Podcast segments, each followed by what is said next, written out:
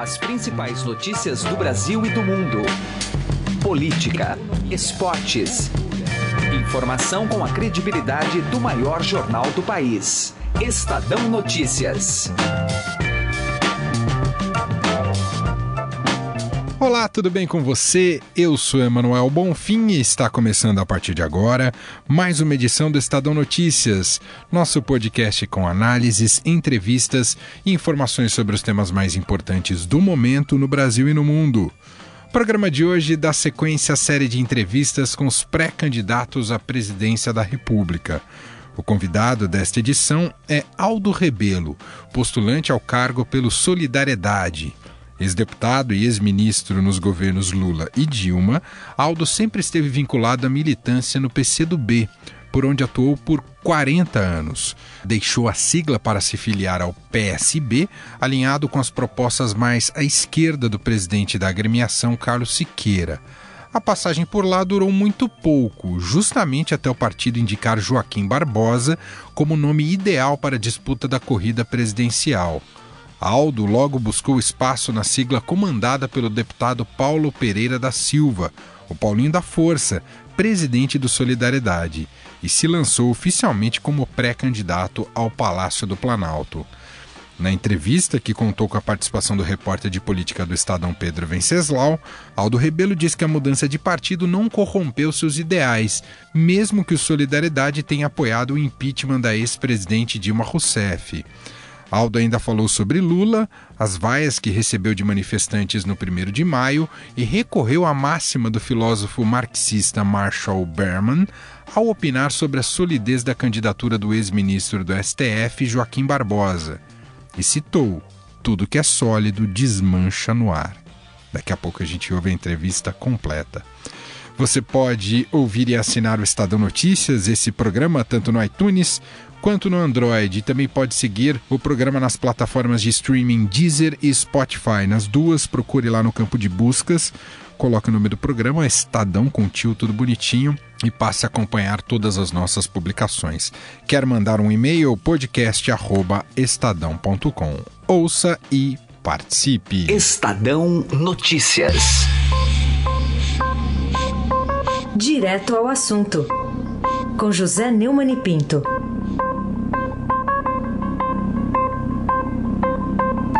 Gleisi Hoffmann foi guindada à presidência do PT somente pela preferência do Lula. Ela não tem nenhuma liderança expressiva, nem mesmo os grupos que dividem o PT, e o Lula a utilizou da mesma forma como utilizou a Dilma Rousseff para ser seu poste, que ele elegeu para presidente da República duas vezes.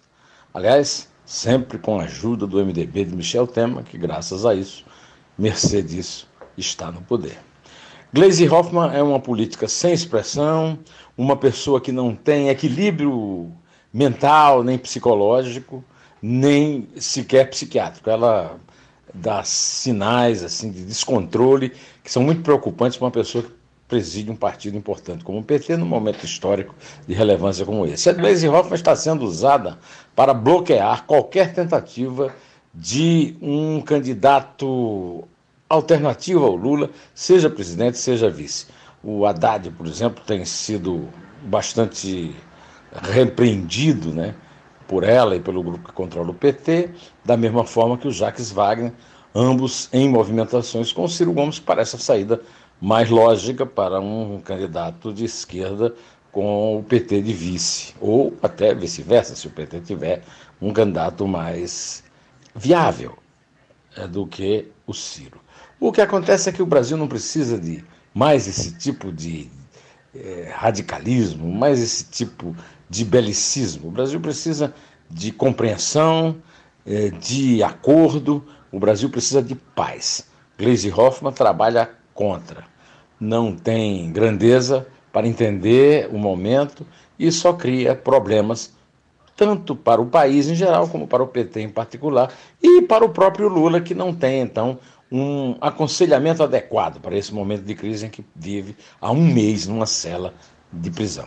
José Neumann e Pinto, direto ao assunto. Estadão Notícias. Política.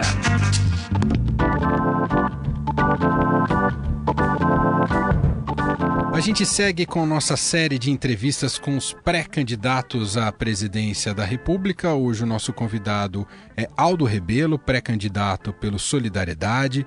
Aldo, que foi deputado federal por seis mandatos, também foi presidente da Câmara dos Deputados e ministro dos governos Dilma Rousseff e Luiz Inácio Lula da Silva, e atende gentilmente hoje nossa reportagem. Tudo bem, Aldo? Obrigado por nos atender. Ministro, no último dia primeiro, no Dia do Trabalho, teve o ato Lula Livre em Curitiba e o senhor uh, foi vaiado por parte ali dos manifestantes. Inclusive chamaram o senhor de fascista e golpista. Isso já lhe dá um indicativo que o senhor dificilmente terá espaço no eleitorado do campo da esquerda, ministro? Olha, esse embate aí eu testemunho desde a época da UNE. Eu fui presidente da UNE e a minha oposição era mais ou menos essa, que estava lá em em Curitiba. Né? Mas eu não acredito é que a eleição no Brasil vai ser polarizada entre esquerda e direita. O que eu acredito é que a eleição no Brasil vai acontecer em torno de propostas e de ideias do Brasil, retomar o crescimento da economia, retomar o desenvolvimento, porque não há solução para crise nenhuma se o país não voltar a crescer, não tem solução para crise fiscal, de previdência, de desemprego, se o Brasil não voltar a crescer. Acho que é isso o que vai polarizar a eleição no Brasil, porque esquerda e direita não responde a essa agenda que exige desenvolvimento, justiça social e democracia. O, o senhor ficou decepcionado com essa reação, ministro? Não, nada do que está acontecendo no Brasil hoje em dia pode ser tomado como imprevisível ou como novidade. O Brasil, às vezes, vive esses espasmos de intolerância, mas a própria sociedade trata de torná-lo uma coisa secundária e marginal, quando a maioria toma o pulso dos acontecimentos, como é o caso de uma eleição.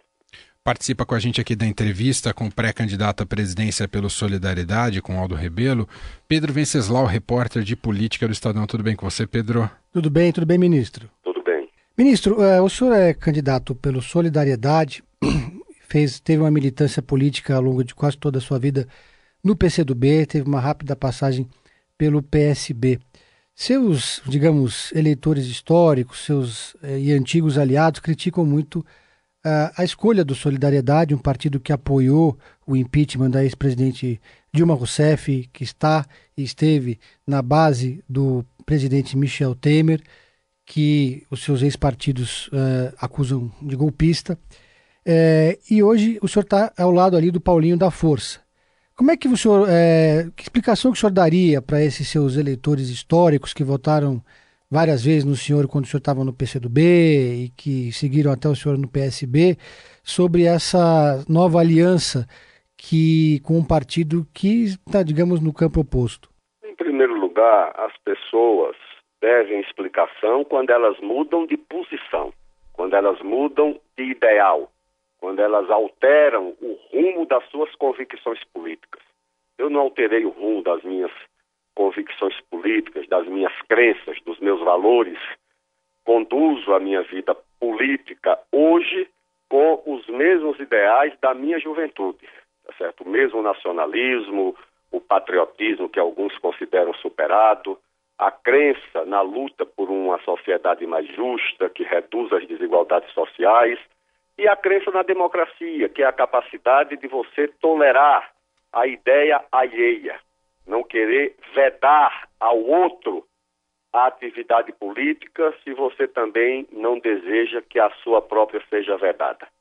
Lamentavelmente, essa desorientação que paira sobre o Brasil levou a que muitos partidos, que inclusive foram a base do governo, não só do presidente Lula, da presidente Dilma, muitos dos ministros que acompanhavam a presidente Dilma e que hoje estão aí no governo que teve maioria do Congresso né, fazendo o impeachment da presidente Dilma. Então, isso foi um momento de desorientação, mas nunca é tarde para você procurar recompor laços, recompor o diálogo e tirar é, o ódio da geladeira, tá certo? Tirar a intolerância da geladeira. Aliás, o próprio presidente Lula tem dado esse, esse exemplo né, de procurar dialogar, de procurar se entender de forma mais ampla, mesmo com aqueles que participaram do processo de impeachment. Então, eu acho que é isso que deve uma liderança política explicar às pessoas com as quais tem relação, ou seja, se as suas convicções, ou se as suas ideias continuam as mesmas.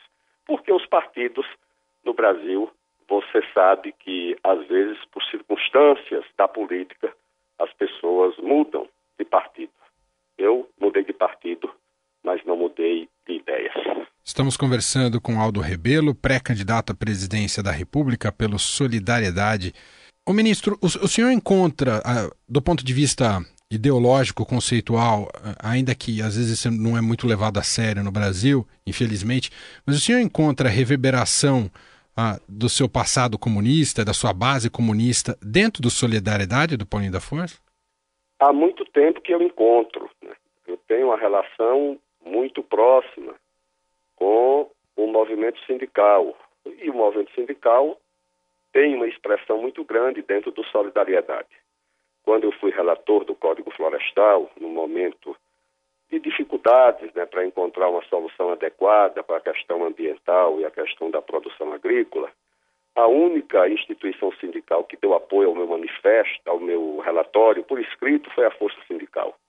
Quando, há mais de um ano, eu lancei um manifesto em defesa da União Nacional pelo desenvolvimento, pela justiça social e pelo, pela democracia, todos os dirigentes do Solidariedade, os mais importantes, assinaram esse manifesto.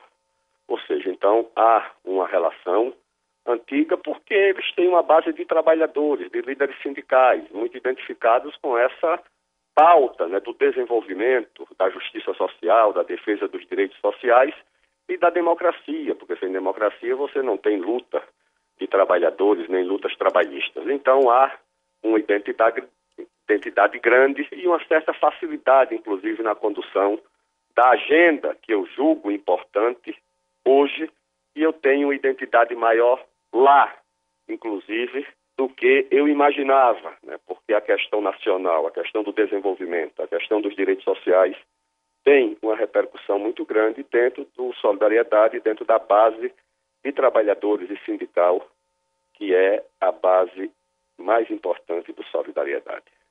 Foi a entrada do ex-ministro Joaquim Barbosa no PSB e a possibilidade dele ser candidato a presidente de um partido que fez o senhor deixar o PSB? Não, a, a, a direção do PSB indicava que tinha, sem manifestar abertamente, uma expectativa de filiação do ex-ministro Joaquim Barbosa para ser candidato a presidente da República. Eu acho que é um direito, respeito, é, tenho apreço pelo, pelo ex-ministro, mas não estava nos meus planos participar desse projeto, nem apoiar esse projeto. Em função disso, ao invés de criar litígio e polêmica, eu procurei o meu caminho e deixei o PSB livre para conduzir o projeto em torno da candidatura do ex-ministro, que é um direito do PSB, é um direito do ex-ministro, e quem for é, incomodado que se mude, como se dizia antigamente. Agora o senhor vê no Joaquim Barbosa uma candidatura sólida, ministro? Não, isso aí, olha, hoje, como diria o pensador alemão, tudo que é sólido desmancha no ar, entendeu? Nós vivemos esses tempos, né? Não há solidez, o que há é muita incerteza na, na cena política imediata no Brasil. Ou seja, nenhum candidato chega a 20% e boa parte deles chega perto de 10% ou passa de 10%. Então não há uma candidatura consolidada, nem há uma promessa imediata de consolidação. Ou seja, tirando o Lula, a candidatura do Lula, o, os demais candidatos viram como se fossem todos terceira via, ou seja, todos uma possibilidade que até julho, pelo menos, é o tempo que se tem né, para se ver quem se consolida, tanto nesse campo mais progressista, mais nacionalista, mais democrático, como nesse campo mais conservador, mais do mercado. Então é cedo para você falar em candidatura consolidada ou em alianças. Né? Isso tudo ainda está muito distante, apesar do tempo ser curto e pequeno. Ministro, os partidos de esquerda que formam aí uma frente, né, o PCdoB, o PSOL, o PT, eles levaram, estão tratando a bandeira do Lula livre como central nessa pré-campanha presidencial e prometem levar essa bandeira para a campanha como uma questão que une esse bloco. É, o PDT do Ciro Gomes se afastou um pouco desse, desse movimento, deu solidariedade pessoal ao ex-presidente, mas procurou delimitar ali uma distância regulamentar dessa, desse movimento. É, enquanto o Ciro, é, o PT, o PCdoB e o PSOL fazem esse discurso, o Ciro procura o mercado, esteve na AgriShow, esteve na Anshan, esteve conversando com empresários com, do setor financeiro, como uma espécie de candidato da esquerda mais confiável, com um discurso parecido do que tinha com o que tinha o Lula em 2002. O senhor, como pré-candidato, vai focar também a sua pré-campanha nessa defesa da, da liberdade do ex-presidente Lula? É, vai procurar o mercado? Vai conversar com o agronegócio? É, como é que vai ser a sua estratégia? Eu fui criado em torno de valores importantes, entre os quais a solidariedade, a lealdade e a gratidão em torno desses valores, naturalmente, eu oriento a minha relação com o ex-presidente Lula, de quem fui ministro, de quem fui líder de governo e, de, e com quem fui, aliás, né, dividir responsabilidades importantes, ele o presidente da República e o presidente da Câmara dos Deputados. Agora, a campanha no Brasil exige que, que o candidato ou pré-candidato dê resposta aos graves problemas que o país enfrenta certo. A questão da, da liberdade do presidente Lula, os advogados dele estão tratando e tentando liberá-lo para disputar as eleições. Isso é uma questão dos advogados do presidente Lula. A questão da eleição exige respostas. Como é que o país vai enfrentar a questão do, do desemprego? Tem 14, 15, 16 milhões de brasileiros desempregados. Isso é um problema grave, social, material, é um problema moral então, eu acho que essas três questões, esses três eixos, a retomada do crescimento e a luta contra o desemprego, a redução das desigualdades e a preservação da democracia, não apenas a democracia formal, do direito de votar e ser votado, mas do direito de fazer política, a tolerância e o respeito às divergências, sem que não tem democracia que se ponha de pé. Muito bem, nós ouvimos Aldo Rebelo, pré-candidato à presidência da República pelo Solidariedade, um papo aqui bastante franco sobre alguns temas, propostas e, claro, sobre o trabalho político dele ao longo dos últimos anos. Aldo, muito obrigado aqui pela atenção com a nossa reportagem e boa sorte nessa caminhada. Um abraço e até breve. Um abraço. Estadão Notícias. Economia. Dados sobre a produção de veículos, as vendas do varejo e a inflação são alguns dos temas da agenda econômica desta semana, que também traz preocupações com o câmbio e com a situação da Argentina. Acompanhe a conversa de Heisen Abac com a editora de economia da Agência Estado e colunista da Rádio Eldorado, Silvia Araújo. E agora a gente confere a agenda econômica da semana com a Silvia Araújo, começando pela produção de veículos é um dado importante que deve sair já hoje, né, Silvia? Pois é, a gente tem aí esses dados de produção de veículos da Anfávia, é a produção do mês de abril.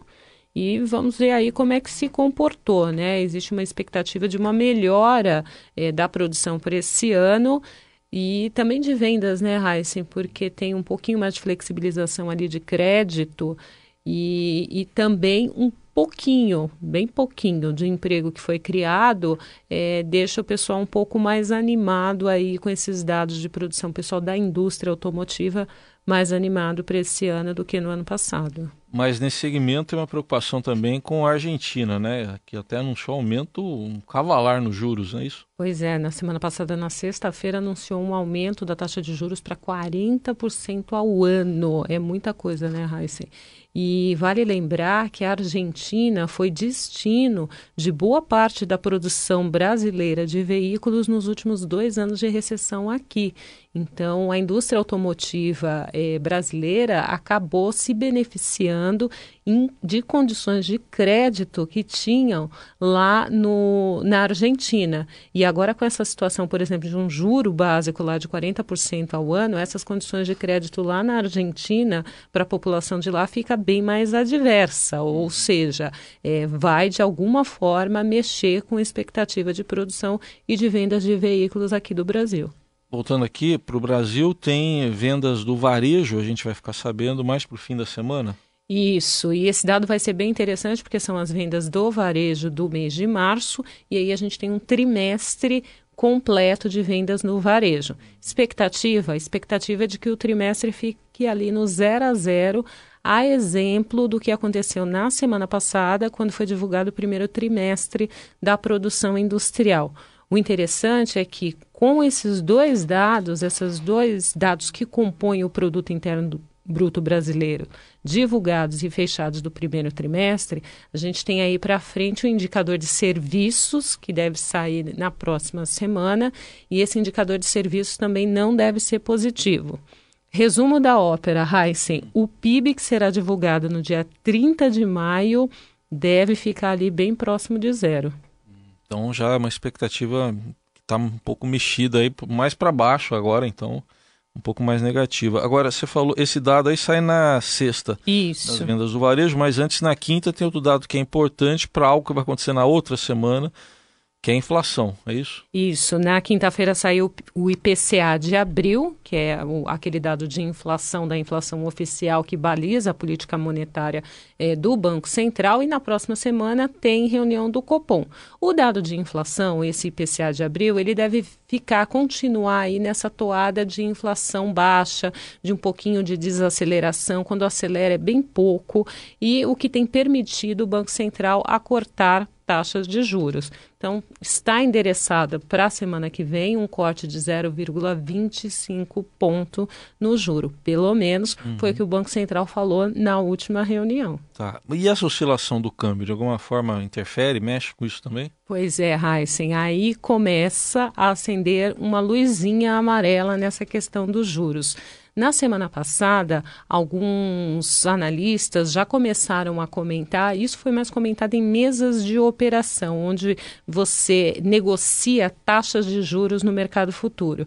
E essas negociações de taxas já começaram a embutir uma aposta de que talvez o Banco Central possa não cortar é, o juro na semana que vem por conta do câmbio.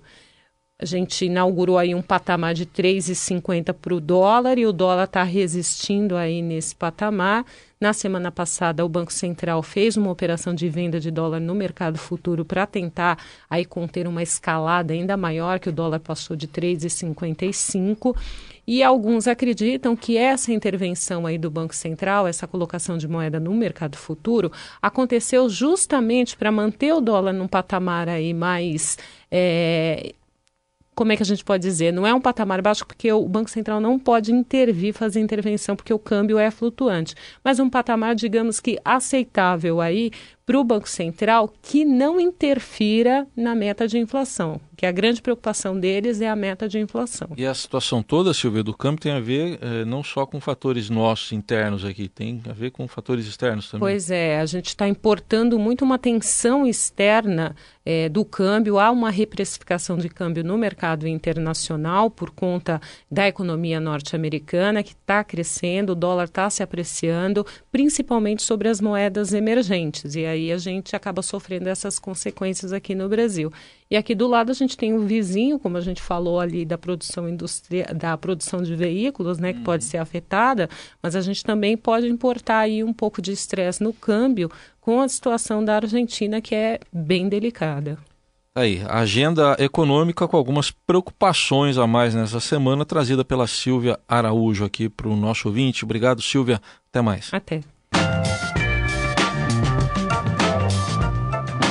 O Estadão Notícias desta segunda-feira vai ficando por aqui. Contou com a apresentação minha, Emanuel Bonfim, produção de Gustavo Lopes e participação de Raíssen Abac.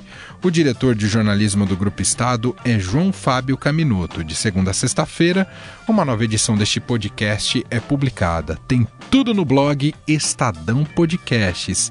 Estamos também presentes no Spotify e na Deezer. Na Deezer com este e todos os podcasts do Estadão. Quer mandar um e-mail? podcast@estadão.com. Um abraço para você, uma excelente segunda-feira e início de semana e até mais. Estadão Notícias.